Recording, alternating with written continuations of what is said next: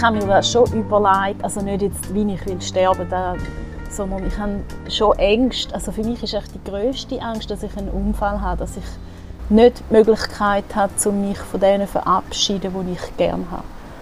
Das ist Zora Debrunner. Sie ist Autorin und arbeitet in der Leitung von einer Institution für Menschen mit Beeinträchtigung in der Ostschweiz. Vorher hat sie viele Jahre in der Betreuung geschafft. Das Schreiben hat ihr Leben immer begleitet. Mit ihrem Blog Demenz für Anfänger hat sie sehr viele Menschen erreicht und berührt. Dort hat sie über Jahre über ihr Leben mit ihrer Omi Paula geschrieben und damit nicht nur sich selber, sondern auch anderen betreuenden Angehörigen eine wichtige Stimme gegeben. Sie führt den Blog bis heute weiter, auch wenn ihre Oma vor vier Jahren gestorben ist. Es gibt immer noch und immer wieder viel zu schreiben im Leben der Zora. Über das Leben und auch über das Sterben. Geredet haben Zora und ich verrissen vor ihrem schönen Haus im Toggenburg. Die Sonne hat geschonnen und ein winterlicher Wind hat geblasen. Das Bächli, das an ihrem Garten vorbeifließt, hat geruscht. Die Klüpperli an der Wäschhänke haben klappert im Wind und die Nachbarskinder haben verrissen gespielt. Zwischen ist sogar die Rega über unsere Köpfe geflogen, um im nächsten Skigebiet verunfallte Skifahrer abzuholen. In dieser Stimmung, voll von Leben, hat mir Zora erzählt, wie sie über Sterben nachdenkt und schreibt und wie sie trauert. Erst kürzlich ist ihr Vater gestorben. Willkommen zum letzten Stündli. In diesem Podcast reden wir über Sterben. Weil das zum Leben gehört und weil es uns bewegt. Mein Name ist Elena Ibello.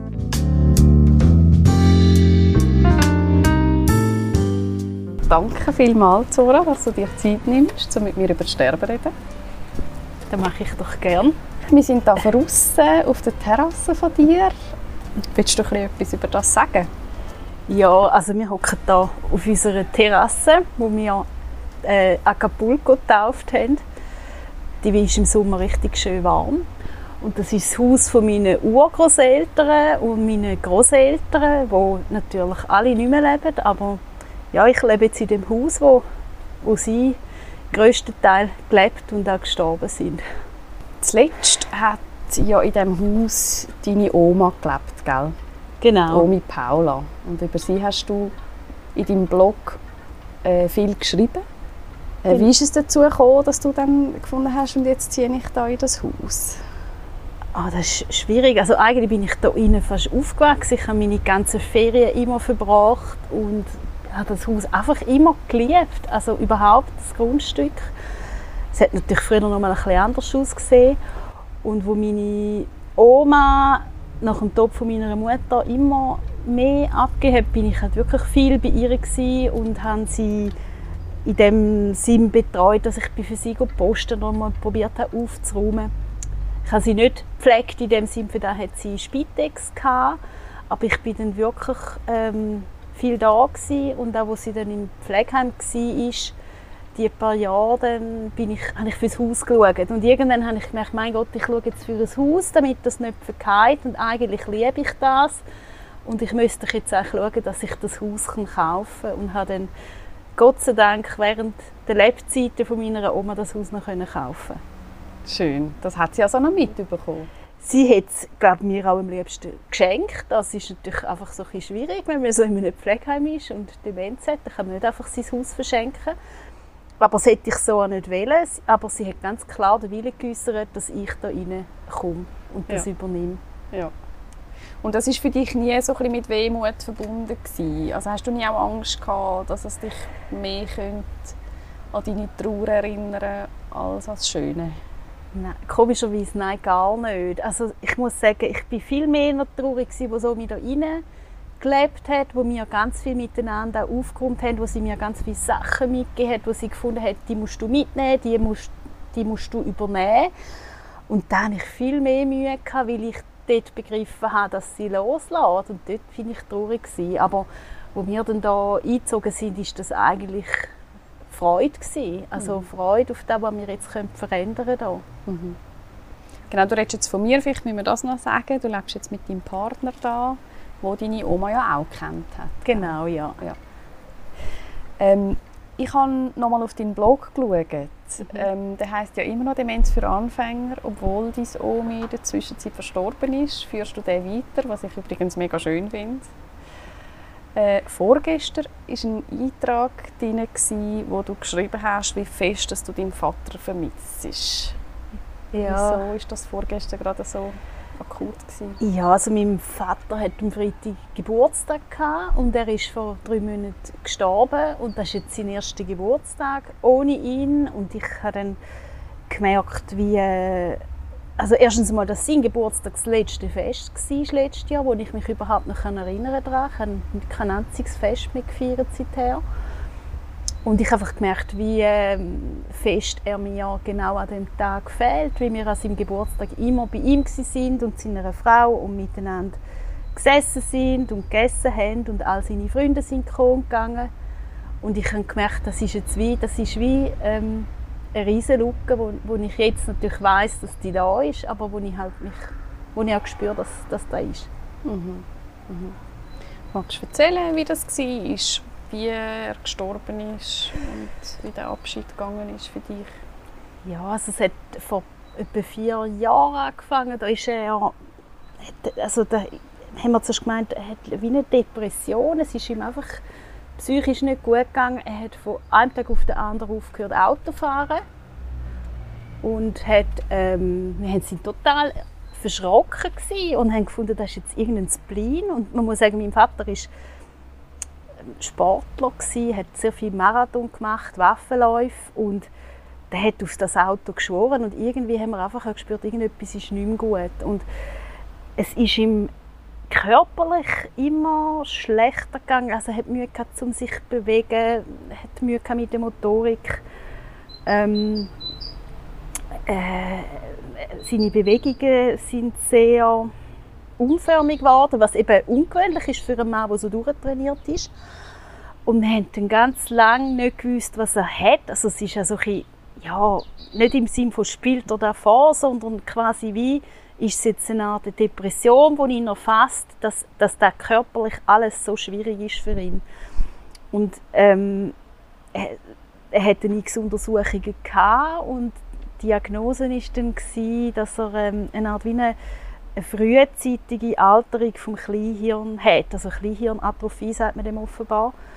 Und das führt dazu, dass, dass er, dass, dass der ganze Körper in der Motorik unglaublich schnell altert und das bei seinem vollen Bewusstsein, bei, bei eben nicht dement sein. Und das ist, ich, ich denke so, von allen Sachen, wie er hätte können sterben, ist das für ihn die schlimmste gewesen. Also ich glaube, er hat einen Herzinfarkt oder ich weiß auch nicht, von einem Baum erschlagen wäre für ihn okay gewesen. Aber nicht mehr können laufen und, und das auch noch müssen miterleben, wie, man, wie er abhängig ist von Hilfe, das war wirklich schlimm für ihn. Gewesen. Und ähm, ja, er hat dann eigentlich die letzten Tage dann wirklich nur noch können im Bett verbringen. Wir haben immer so ein bisschen gewitzelt, er er rennt an einem Sterben davon. Also kaum echt haben wir ein neues Hilfsmittel oder hat meine Stiefmutter ein neues Hilfsmittel für ihn gefunden, um ihm den Alltag zu erleichtern, ist sein Körper schon wieder schneller gealtert. Ja. Und ich erzähle das jetzt, wie wenn ich dabei war. Ich war das ganze letzte Jahr nicht groß bei ihm, wie wir das auch miteinander besprochen haben, aufgrund von meinem Beruf. Sie wollen nicht in eine Quarantänesituation und es ist ihnen lieber, dass sie ihre sozialen Kontakte sehr reduziert haben und aus dem Grund haben wir uns dann wirklich wenig gesehen. Wir haben zwar viel telefoniert, aber ich konnte das nicht mehr eins zu eins mit können verfolgen. Ja. Und ist das für dich besonders schwierig gewesen, oder hat es dich auch so eine Art ein bisschen entlastet? Also es ist natürlich sehr entlastend, wenn man das nicht mit anschauen muss. Ich merke aber so, ich glaube jetzt ohne die Pandemiesituation wäre ich mehr bei ihm gewesen. Und ich habe aber auch gewusst, ich tue ihm das zu lieb Mhm. Weil ich ja gewusst habe, wenn ich jetzt wirklich quasi ihn und seine Frau krank machen würde, das bedeuten, dass er nicht mehr könnte daheim leben könnte, beziehungsweise dass er in ein Pflegeheim müsste. Und da hat er gefunden, das ist das Schlimmste, was mir passieren kann, das will ich nicht. Und ich finde, das ist so eine Absprache, die wir als Familie getroffen haben, dass, dass das das Schlimmste ist, was passieren kann, also schauen wir, dass wir es vermeiden. Mhm. Mhm. Mhm. Quasi das kleinste von allen Übel gewählt in dem Sinn. Ja, aber ich sage, für mich ist es, ähm, so wie ich funktioniere, ist es für mich scheiße gewesen. Also, gell, ich hätte ihn gerne mehr gesehen, ich hätte ihn gerne mehr umarmt, da fehlt mir jetzt alles. Ja. Aber es ist so, ja, es ist eine Abmachung gewesen und wir haben uns an die gehalten. Mhm. Ist es dir jetzt, hast du das Gefühl, dennoch gelungen, Abschied zu nehmen? Ja, schon. Also ich nehme mir den immer noch. Also ich merke, das Ja. kommt so in Schübe, darum schreibe ich auch immer mal wieder drüber. Und ich weiß, dass das bei mir so funktioniert mit Loslassen, also mache ich das auch so. Mhm. Aber es ist schon, ähm, ja, ich hätte, ich hätte gerne mehr Zeit noch mit ihm. Mhm. Ja, und das gibt einem einfach nichts und niemand zurück, oder? Nein, Mhm. aber ja, es ist jetzt, es ist wie es ist. Mhm. Welche Rolle spielt in deinem Leben der Tod? Das habe ich, das habe ich mich schon ein paar Mal gefragt. Also, ähm, eigentlich spielt er eine ganz große Rolle, obwohl ich eigentlich finde, das Leben spielt eine größere Rolle. Aber ich denke, so rückblickend ist der Tod in meinem Leben, seit ich ein kleines Kind bin, einfach mit so ähm, Familienangehörigen, wo, wo gestorben sind, wo mich prägt haben oder wo mich der Tod von ihnen prägt hat. Was ist denn so die wichtigste und einschneidendste Erfahrung mit dem Sterben, gewesen, die du gehabt hast bis jetzt? Also die, die wichtigste weiß ich nicht. Die früheste war der Tod von meinem Bruder, gewesen, wo ich, obwohl ich erst zwei war, sehr irgendwie mitgekriegt habe. Und das hat, denke ich, so unsere ganze Familie auf den Kopf gestellt. Also meine Mutter ist eigentlich noch äh, an dem zerbrochen. Ist, hat sich nie mehr groß, finde ich, erholt von dem Trauma. Und ähm, es hat eigentlich dazu geführt, dass sie ähm, eigentlich seit ich ein Kind war, äh, alkoholabhängig war. Einfach, weil ich habe irgendwie gemerkt habe, der Kummer nicht ertragen, sie hat das wirklich ersäuft. Mhm. Und von dem her war der Tod schon sehr prägend. Gewesen. So, jetzt im Erwachsenenleben würde ich sagen, der Tod von meiner Mutter, der ist viel, viel heftiger für mich. Da bin ich gerade knapp 30 gewesen und ich bin wirklich, wie soll ich das sagen, ich habe das Privileg gehabt, bis zur letzten Minute dabei zu sein. Ja. Und, und das ist ein Privileg, aber es ist auch heftig. Mhm. So. Magst du über das ein bisschen erzählen? Wie, also, dann kann ja deine Mutter noch nicht so wahnsinnig alt sein, oder, wo du 30 gewesen bist. Ja, genau. Also sie ist mit 56 ähm, gestorben, beziehungsweise ist wahrscheinlich eine längere Krankheitszeit vorausgegangen. Es ist aber so, dass meine Mutter eigentlich sicher das letzte Jahr von ihrem Leben keinen Sichtkontakt mehr gepflegt hat mit mir. Und ich nehme an, das hat sich damit zu tun gehabt. Sie hat ähm, recht geile Haut natürlich bekommen durch das Leberversagen. Ja. Und dann ähm, sind einfach uns, wir haben einfach, wir haben manchmal abgemacht, aber es ist dann nie so zu Schlag gekommen. Ähm, sie hat immer eine Ausrede gehabt, wieso, dass wir uns eben jetzt nicht treffen.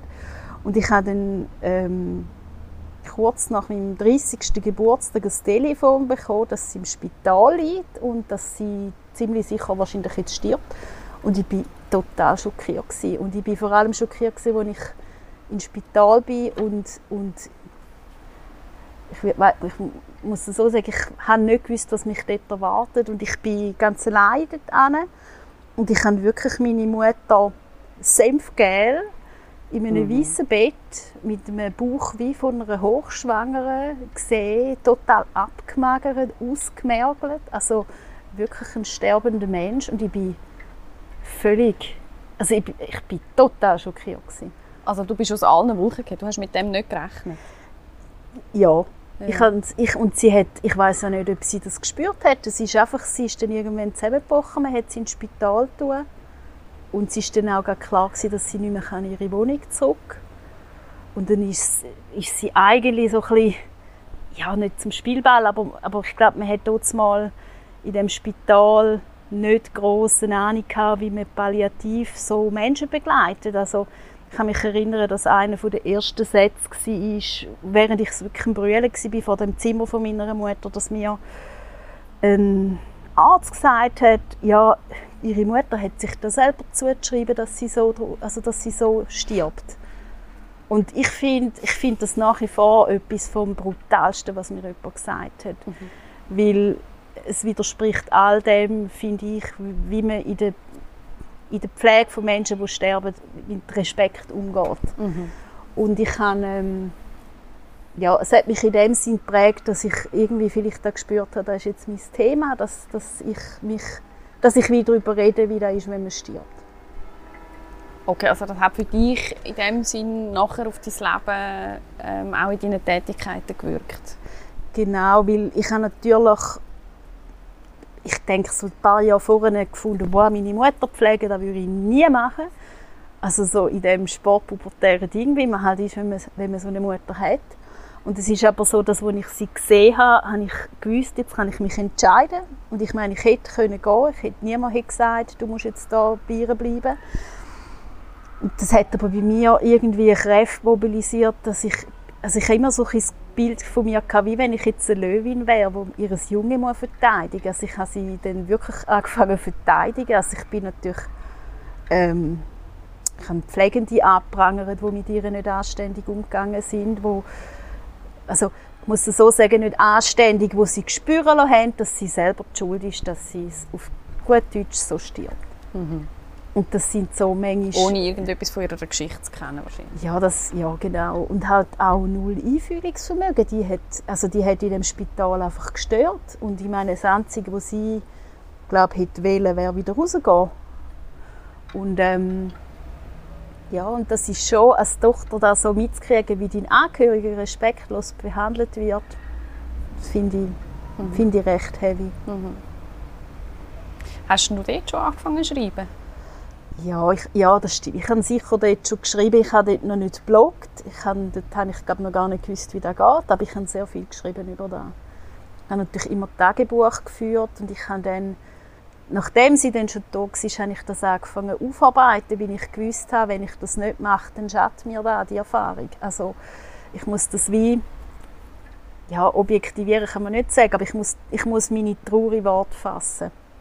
Also das heißt, Schreiben ist für dich im Umgang mit diesen Themen auch ein Instrument? Ja, genau. Ja.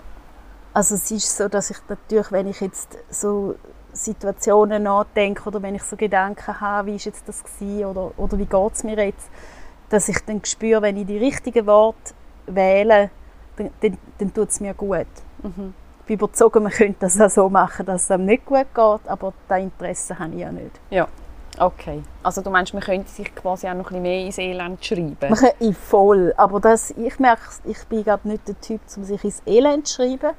Ich brülle dann zwar schon, wenn ich einen Text schreibe, der es trifft, aber nachher ist das wie, meistens leide ich dann nicht mehr darunter, dann ist das wie mhm. weg. Das ist mehr Befreiung in dem Sinne. To total. Mhm. Wie, wie hast du das gemerkt, dass das etwas ist, was dir gut tut? Also, Gerade im Umgang mit so Sachen? Ich glaube, ich habe das als Kind schon gemacht. Also dort, es gibt so, so Notizbücher von mir, wo ich einfach irgendwelche Buchstaben aufgeschrieben habe. Und ich habe einfach immer gerne geschrieben und habe gewusst, das hilft mir. Also es ist vielleicht wie, ich weiß auch nicht, jemand, der Klavier spielt oder so. Ja. Es ist, also es ist, du hast wie nicht nach etwas gesucht, wo du kannst als Ventil brauchen kannst, sondern das war wie einfach schon da gewesen. Mhm. Mhm. Genau. Haben ihr in der Familie auch über das Sterben geredet, bevor deine Mutter gestorben ist? Also, ich muss so sagen, der einzige Mensch, der wirklich offen mit mir über das Sterben geredet hat, war meine Großmutter. Es fliegt, fliegt gerade da ja, irgendwie Regaheli durch. Ja, ja, also meine Oma hat immer offen darüber geredet. Und das ist, denke ich, ähm, für, für sie ist das wichtig gewesen, oder für sie ist das nie ein Thema gewesen, dass man nicht mehr über jemanden redet, der tot ist. Im Gegenteil. Und für sie ist es nie ein Thema gewesen, um mit mir auf den Friedhof zu gehen, zu meinem Bruder. Also, und ich bin dann eigentlich so im Glauben aufgewachsen, im Zusammensein mit der Oma, dass halt die einen Kinder ihren Bruder im Haus und ich habe ihn jetzt halt auf dem Friedhof und jetzt gehe ich den nicht besuchen. Das ist wie völlig natürlich gewesen. Und sie hat ähm, sie hat mir auch gesagt, natürlich darfst du über den reden, der war ja da und, mhm. und hat eigentlich durch ihre Art total, mhm. also hat mich sehr positiv geprägt, dass ich auch nach wie vor finde, man soll über seine Toten reden ja. und die gehören dazu und ja. es hat, äh, in der Primarschule habe ich ein Strafzgi mal eingefangen, weil ich das gemacht habe. Dort hat, äh, ähm, hätte ich so ein Stammdatenblatt ausfüllen Ich weiß nicht, wie man das heute machen aber Wie ein Stammbaum, eine Art. Ja, man musste den Namen und das Geburtsdatum, wie die Eltern heißen und Geschwister. Und ich weiß noch genau, dass ich mm, alles angeschrieben habe, brav. Und bei meinem Bruder habe ich dann halt das Kreuz dahinter gemacht. Und dann ist die Lehrerin dermaßen verrückt. Dann hat, sie, dann hat sie gefunden, nein, das kannst du nicht. Das geht nicht. Du darfst da nur die anschreiben, die, die leben. Dann habe ich gesagt, ja, aber der hat ja gelebt. Jetzt ist er einfach tot. Und dann hat sie gefunden, nein, das, das gehe ich nicht. Und ich habe halt dann auf Stur geschaltet. Und ja, meine Eltern haben nachher gefunden, ja, hättest du das jetzt nicht müssen provozieren und bla bla. Und ich weiß, also ich weiß auch heute noch, das das einzig richtig gewesen.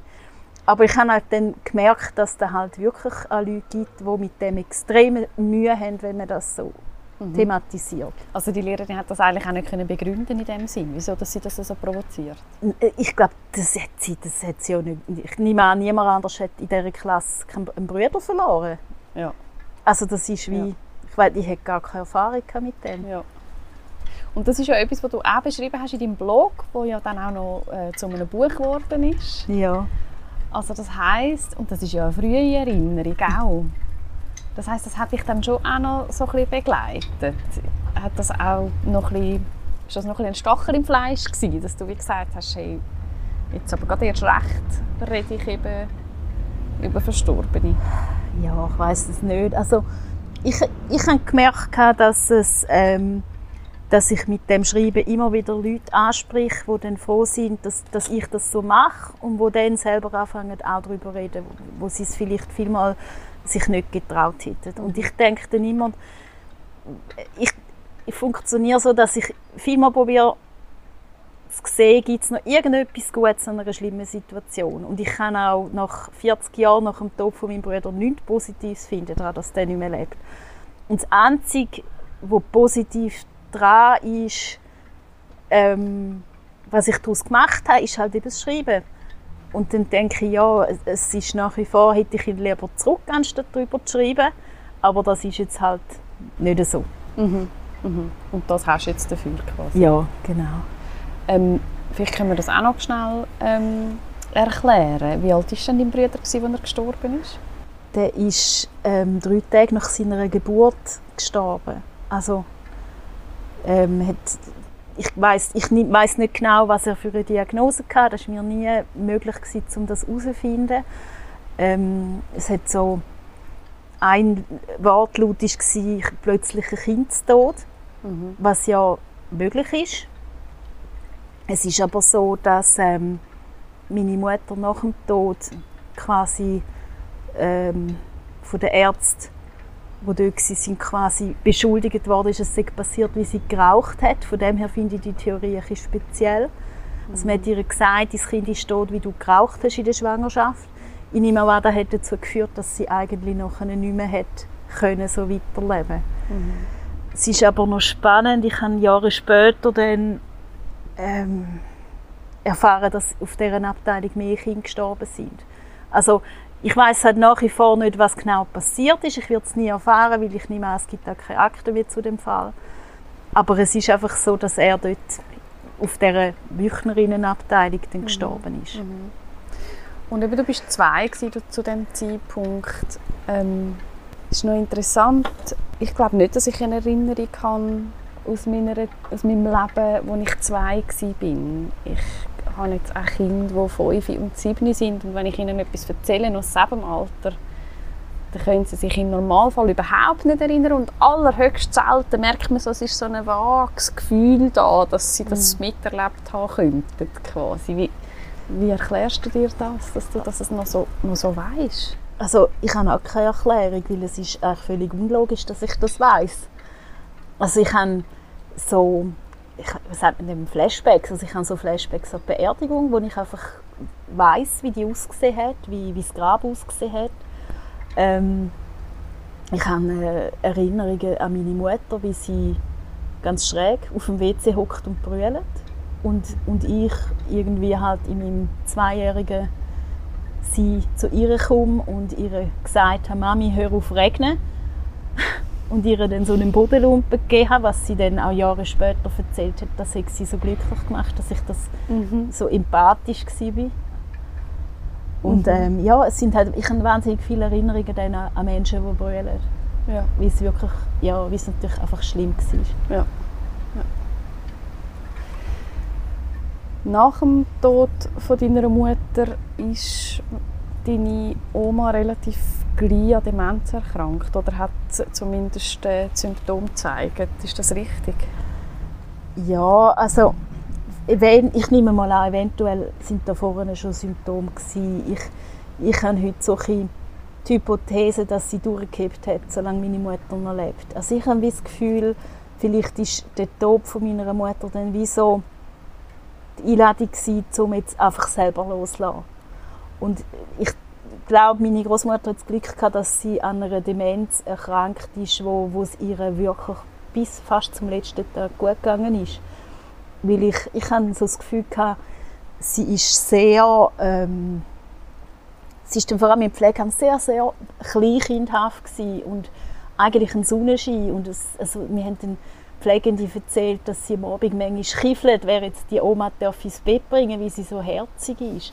Und ich glaube, die, die hat wahrscheinlich wirklich die letzten Jahre von ihrem Leben in dieser Phase gelebt, wo sie am glücklichsten war, nämlich als Mhm. Kind. Mhm. Und du meinst, das hat ihr dann auch ein bisschen geholfen, über, über den Verlust von ihrer Tochter hinwegzukommen? Oder ist das jetzt ein bisschen sehr romantisiert? Nein, ich glaube, über den Verlust ist sie nicht hinweg. Ich glaube, es war schlussendlich schon froh, gewesen, dass sie sich nicht mehr müssen Sorgen machen musste. Ja. Aber es war dann auch so, gewesen, dass sie relativ schnell den Namen nicht mehr gewusst hat von ihr.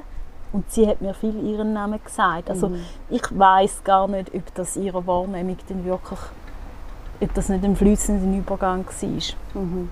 Also dass sie sie quasi vergessen hat, dass dann schon, dass sie gewusst hat, die ist mal da gewesen, aber nicht mehr so trauerbehaftet wie Mhm. am Anfang. Und es hat sich dann wie vermischt mit deiner Präsenz. Genau, ja. Ja, okay. Und wo deine Oma dann so langsam an- ans Lebensende gekommen ist, hat das für dich, für dich irgendwie dann wieder Parallelen gebracht zum Tod von deiner Mutter oder ist das nochmal völlig eine andere Geschichte gewesen? Also der Tod von meiner Großmutter ist nicht vergleichbar so schlimm gewesen wie der von meiner Mutter. Also der von der Omi ist halt wirklich Tag für Tag loslassen und ähm, natürlich den mich nicht mehr erkennen. Mir Namen geben von anderen Angehörigen, die wichtig sind. Das ist echt noch schön irgendwie. Ähm, aber es ist wie so, es ist wie eine logische Folge, dass sie geht. Also es ist der letzte Satz, den sie mir gesagt hat, war, wieso bist denn du traurig? Und das war die richtige Frage. gewesen. Also du hast eigentlich brüllt an ihrem Sterbebett und sie hat gesagt, wieso bist denn du traurig? Ja, also im Prinzip hat, hat sie mir, denke ich, hat sie mir sagen, es ist jetzt kein Grund zum traurig sein. Also du darfst schon brüllen, aber es ist nicht ein Grund zum traurig sein, weil das ist jetzt das Ende von meinem Leben und das ist gut. Also ist der Verlust für dich vielleicht grösser als für sie? Ähm, ich denke, an dem Punkt ist der, Geg also der Verlust nicht mehr so groß gewesen, weil ich fertig getrauert habe in der Zeit, wo sie ähm, dement war. Und ich bin natürlich traurig, dass sie nicht mehr lebt, aber ich bin ich habe mich dort sehr, sehr schnell erholt von dem Tod. Einfach weil ich gewusst habe, es ist gut und ich habe anders, als meine Mutter gestorben ist, bei ihr gespürt, sie ist wirklich gegangen. Also ich habe das Gefühl, das Leben ist so vollendet gewesen, das ist wie, ja, da kann man gar nicht mehr sagen, das ist einfach gut gewesen. Wie das Ende von einer Geschichte auch manchmal. Es ist total, ja. Und wie, was war denn für dich der Grund, gewesen, um über, über dein Leben mit dem Omi ähm, zu bloggen? Das ist eine gute Frage. Ich habe, ich, glaube, ich habe darüber geschrieben. ich habe irgendwie so das Gefühl, sie hat mir immer sehr viele Geschichten erzählt. Und ich habe auf einmal gemerkt, wo sie, nicht mehr, wo sie die Geschichten nicht mehr gewusst hat, habe ich die angefangen zu erzählen. Und ich habe nicht gemerkt, jetzt bin ich die, die sich erinnert. Und sie macht es eben nicht mehr. Und ich glaube, es ist so ein bisschen das familiäre Geschichten erzählen, wo ich wie das Gefühl habe, ja, wenn sie jetzt weg ist, dann erzählt mir die Geschichte niemand und ich will sie aber eigentlich wieder lesen. Ja. Mhm. Also es ist für dich auch ein bisschen ein Schatz, den du aufgebaut hast, ein Erinnerungsschatz, wo du selber nachher davon kannst zehren. Genau, ja. Weil ich kann, also ich kann ja nicht einfach mich erinnern an familiäre Sachen, das ist ein, Teil der dann einfach gekommen ist, sondern ich habe dann gemerkt, ich wahnsinnig viel über das Pflegeheim geschrieben, was sie dort alles so erlebt hat oder wie wir manchmal einfach in dem Zimmer von ihr geguckt sind und gelacht haben, weil es einfach gerade völlig schräg ist alles. Mhm ähm, wenn du an dein eigenes Sterben denkst, an dein eigenes Lebensende, also machst du das überhaupt? Ja, schon. Mhm. Was, was bringt das also mit sich für dich? Also, ich habe mir das schon überlegt, also nicht jetzt, wie ich will sterben, da, sondern ich habe schon Ängste. Also für mich ist echt die größte Angst, dass ich einen Unfall habe, dass ich nicht die Möglichkeit habe, um mich von denen zu verabschieden, die ich gerne habe.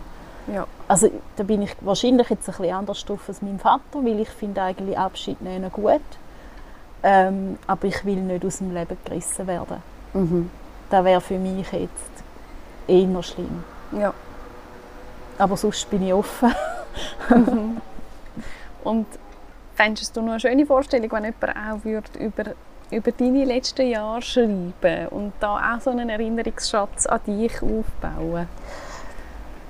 Ja, ich weiß jetzt nicht, wie ich das finde. Also ich denke, wenn da der Person, die schreibt, wenn der da etwas bringt, dann finde ich das gut. Mhm. Aber es muss nicht unbedingt etwas jetzt direkt mit dir zu tun haben. Also es hat ja immer mehr mit dem zu tun, wo schreibt, als mit dem, wo man beschreibt. Von dem her. Mhm. Ist das für dich immer klar gewesen? Ja, eigentlich schon. Also ja, also ich weiß schon, ähm, ich muss es so sagen, mein Vater hat im Pflegeheim, er hat einen Monat im Pflegeheim gelebt und er hat nicht so gute Erfahrungen dort gemacht. Und ich, so als, ich sage jetzt, als Herzblutpflegende, habe gefunden, da muss man Medien, also da muss man anzeigen, da muss man jetzt einfach irgendwie sagen, das geht nicht. Und dann hat er gefunden, nein, das will ich nicht, ich bin nicht so wichtig. Und, und ich weiß nach wie vor, dass das nicht stimmt. Er ist wichtig gewesen und ich finde, man muss sich wehren, wenn Leuten das Unrecht passiert. Mhm. Aber ich habe dann gemerkt, ja, das wäre ich dann gewesen, der sich wehrt und das wäre nicht er gewesen. Mhm. Und dann hast du es auch du bleiben lassen? Schweren Herzens, ja. ja. Du hast auch mal gesagt, das habe ich noch in einem Porträt über dich gelesen, ein schönes Zitat. Denn es gibt nichts Traurigeres, als am Ende des Lebens erkennen zu müssen, dass man seine Gefühle verschwiegen hat. Das habe ich gesagt. Offensichtlich. ja, also ich glaube, da ist so aus dem herausgekommen, ähm, dass ich ganz lange auch das Gefühl hatte, Gefühle sind privat.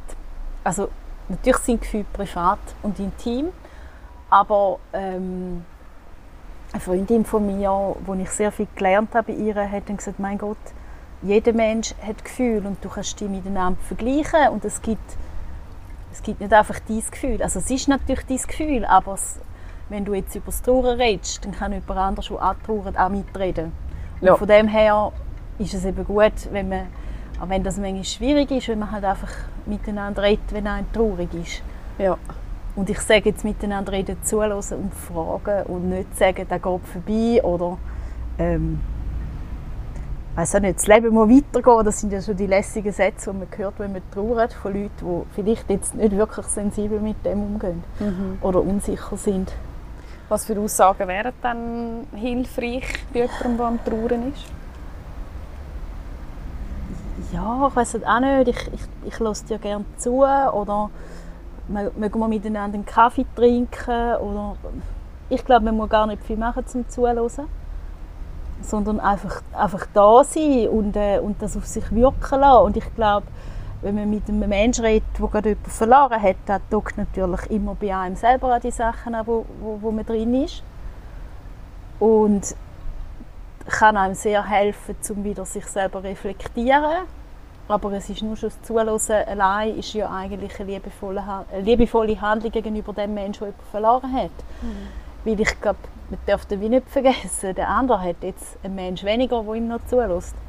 Und mhm. von dem her, ja. Also lange es eigentlich meistens da sein und vielleicht Verständnis signalisieren. Braucht gar nicht einen Ratschlag. Nein, Ratschläge sind schlimm.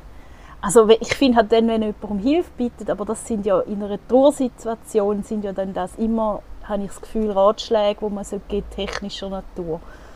Also zu wem hast du mir jemanden, wo ich gehen für, das, für dieses Problem oder äh, kennst du jemanden, der mich unterstützen kann, wenn ich jetzt den Menschen das letzte Mal sehe? Das sind wahrscheinlich die Fragen, die man miteinander anschauen kann. Aber ich glaube, alles, wo man einen Trauernden unter Druck setzt und ihm vielleicht dann das Gefühl gibt, er ist nicht ganz okay. So nach dem Motto, ähm, wenn es in drei Monaten nicht besser ist, gehst du am besten zum Psychiater, ist halt einfach ziemlich herzlos. Mhm. Weil ich glaube, Trauer ist nicht ein Ausdruck von Krankheit, sondern von, von größter Gesundheit. Was für Gefühle bringt denn für dich Trauer mit sich?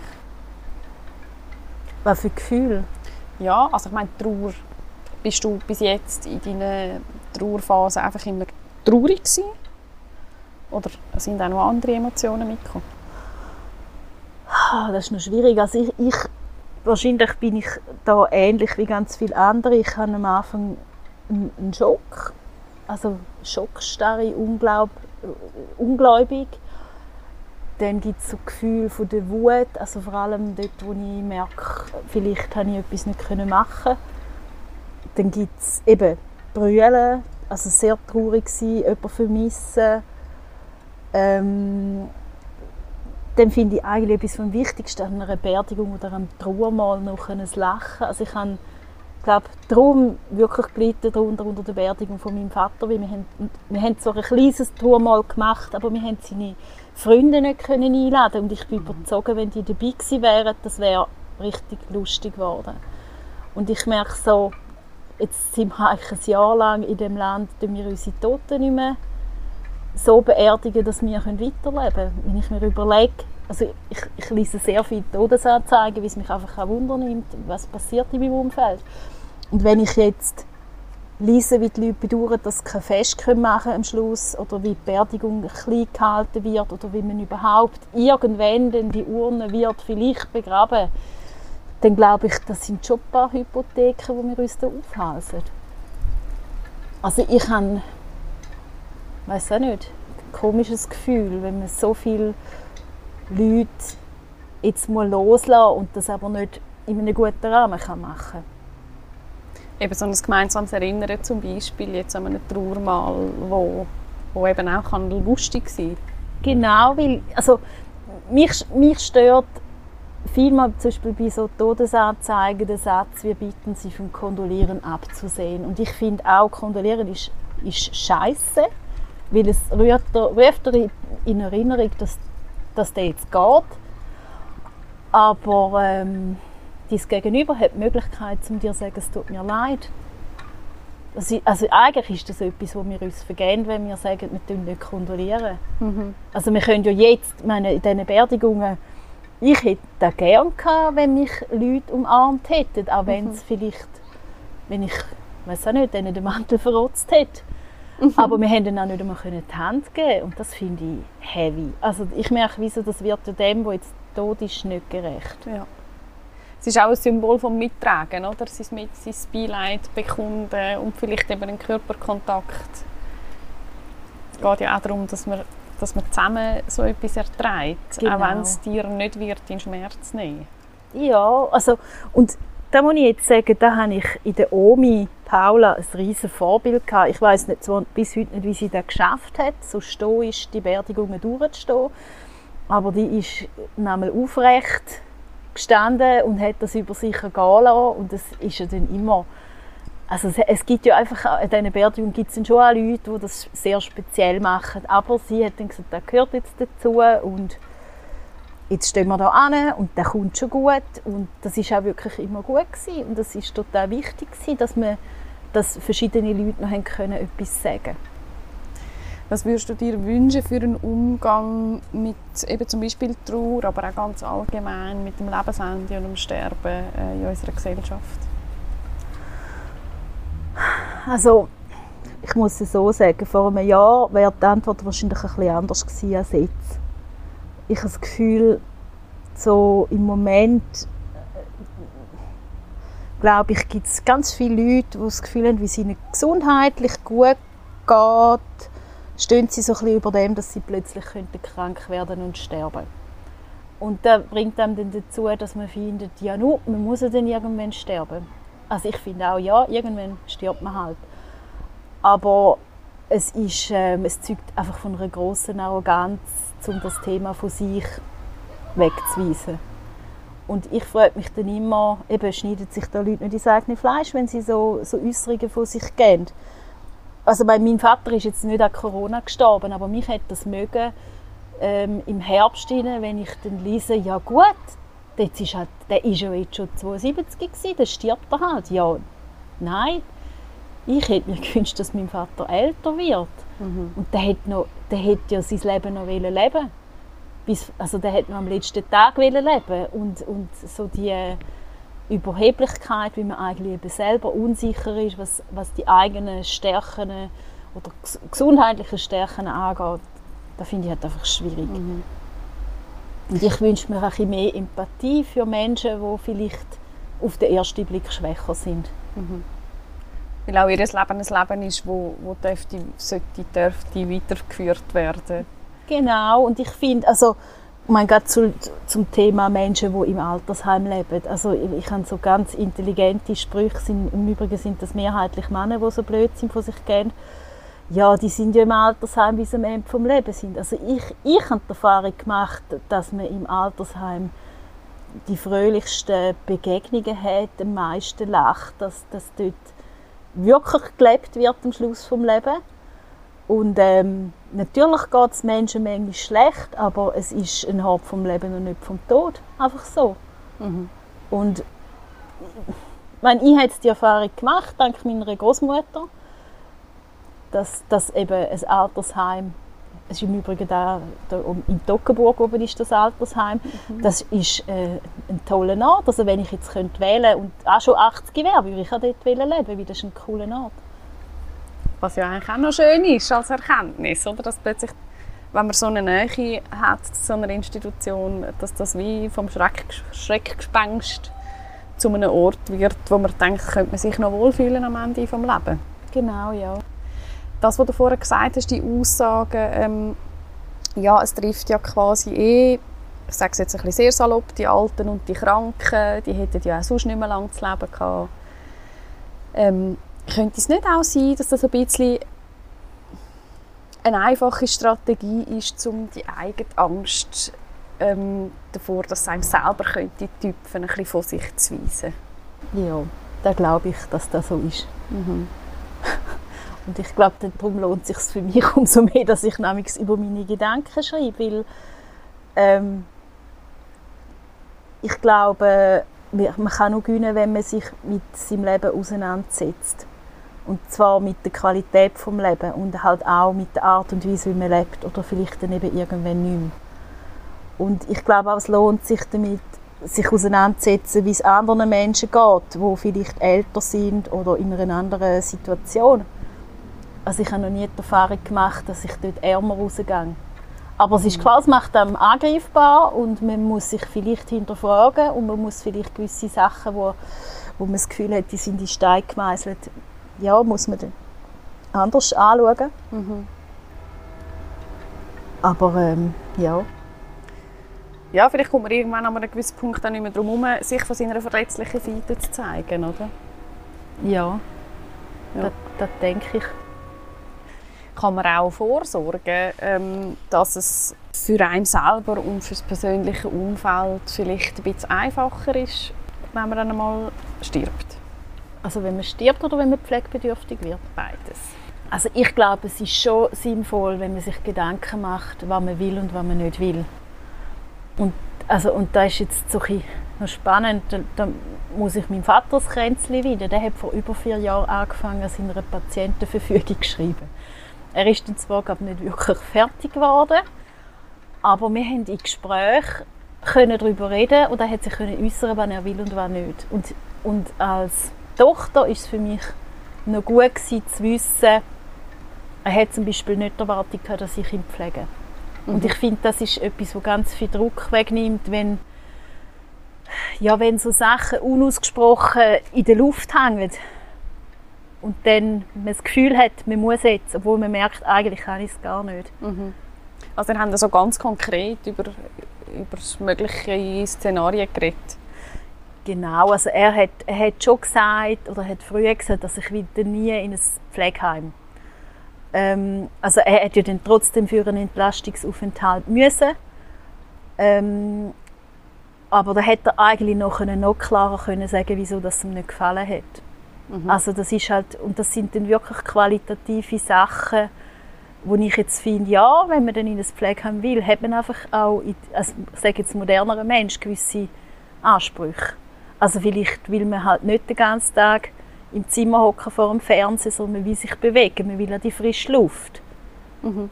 Oder man will, was weiß ich, man will eine Ergotherapie. Und ich mhm. finde, das wenn einer das kann äußern kann, dann soll er das auch kriegen, oder? Ja. Also man will nicht versorgt sein, im Sinne von verstaut, sondern man will einfach an diesem Ort das Leben leben. Ja, genau.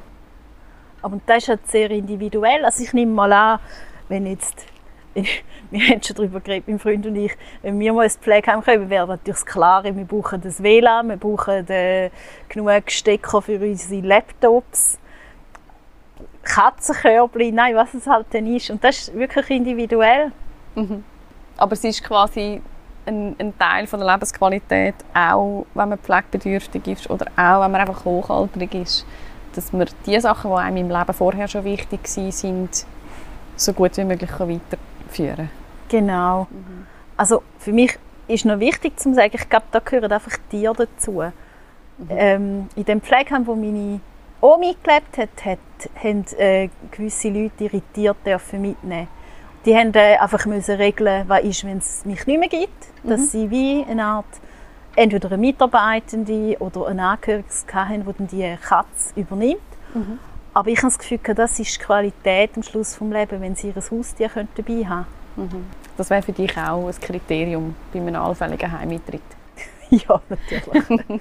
es ist im Übrigen ein Ausbildungsinhalt von der Assistenten Gesundheit und Soziales. Die lernen die Pflege der mhm. Haustiere. Also ja. es ist nicht so, dass man kann sagen Pflegende können das nicht. Die mhm. können das sehr wohl. Super. Also ich kann nur so viel sagen, vor 14 Jahren, als meine Mutter ähm, im Pflegeheim war, also die ist dann tatsächlich noch ein paar Wochen im Pflegeheim mit 56, hat sie den Scheuch gefragt, die Abteilungsleiterin, ob nicht ich meine Katze mitnehmen kann, das Dreizehntel. Und, ähm, und ich habe schon gedacht, oh Gott, jetzt, ich, ich habe schon erwartet, da kommt irgendwie eine verbale Flatter, so im Sinne von, was haben denn Sie das Gefühl? Und die Abteilungsleiterin hat dann gesagt, ja, Frau De Brunner, natürlich darf ihre Tochter das Büsi mitnehmen. Sie muss einfach schauen, dass sie es nachher wieder mitnimmt, dass wir nicht nachrennen müssen. Und dann konnte ich wirklich meine Katze können, äh, ein paar Tage vor ihrem Tod ihre mitbringen und die Katze ist auf ihr herumgeklettert und sie hat sich können verschmusen und füttern. Und wir sind dann, ich weiß nicht, vielleicht eine halbe Stunde später wieder gegangen. Die Katze war total platt, die hat nur noch geschlafen. Aber es war eine total schöne Erfahrung für meine Mutter, die so gerne Katzen hatte und für mich, um nochmal, auch nochmal zu sehen, wie glücklich dass sie können sein noch mit dem Büsi. Mhm.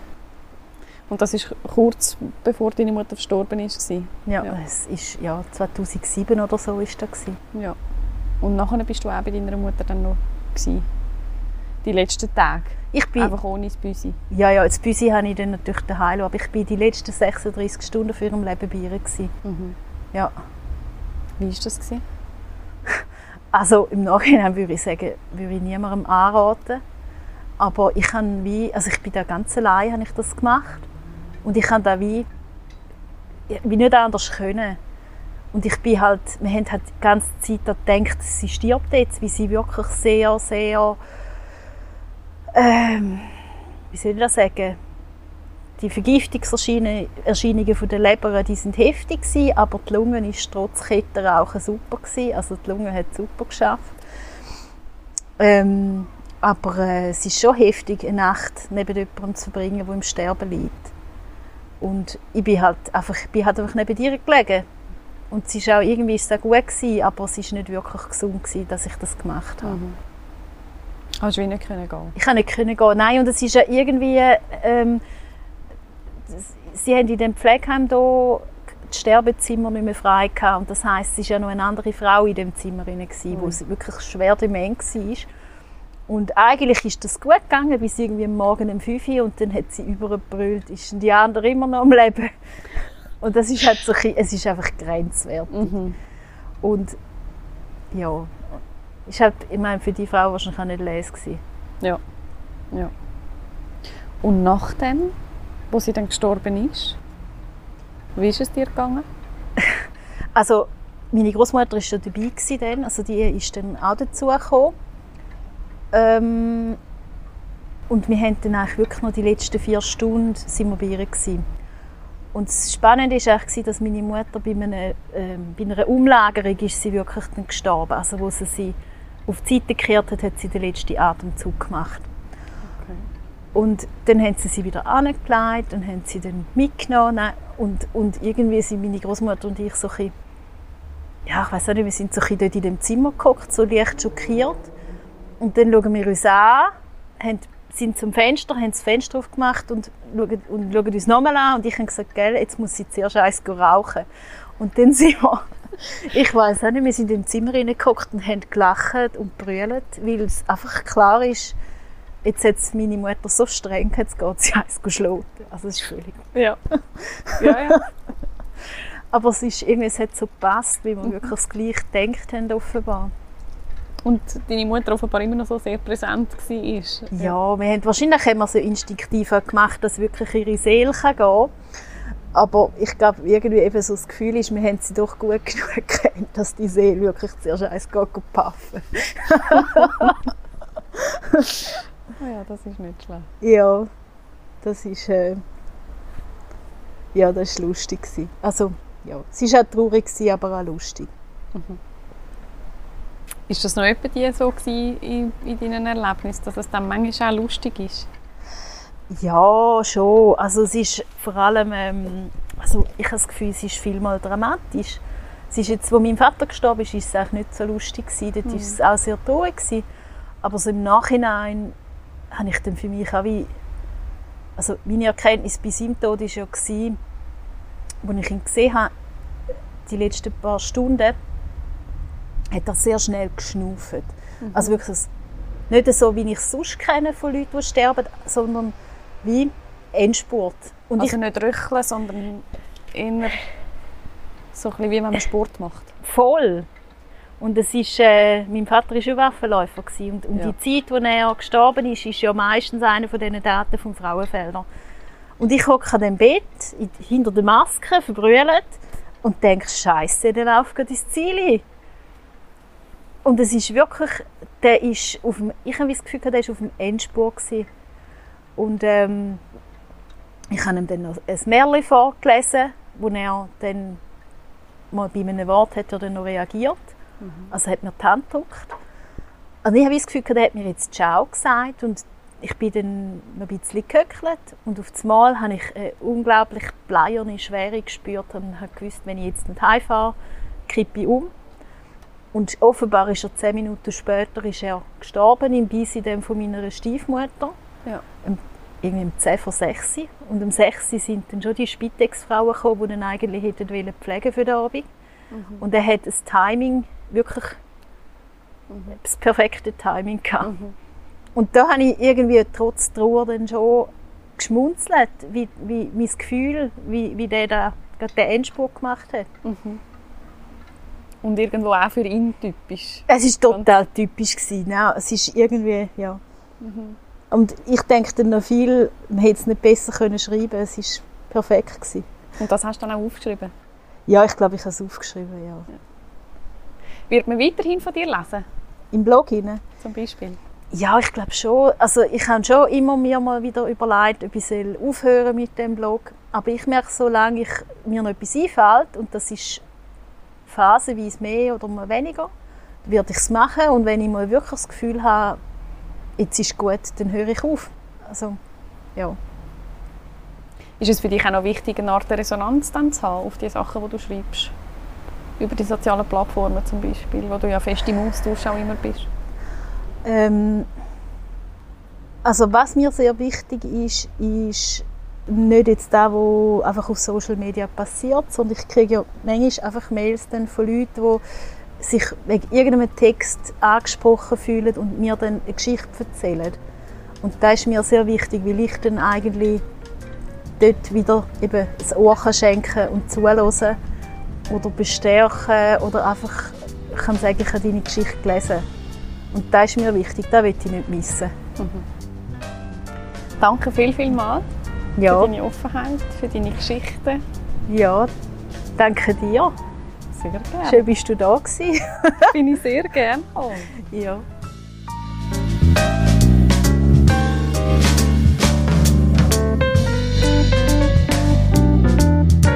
Das war das letzte Stündchen. Aber noch nicht für immer. In dieser Folge hat Zora Debrunner darüber geredet, was der Tod in ihrem Leben für eine Rolle spielt und wie wichtig das es ist, dass Trauer und Abschied Platz haben in unserem Leben und in unserer Gesellschaft.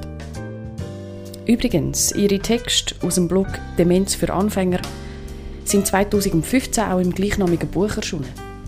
Ihr findet den Link zu Blog und Buch in den Show Notes zu dieser Folge da.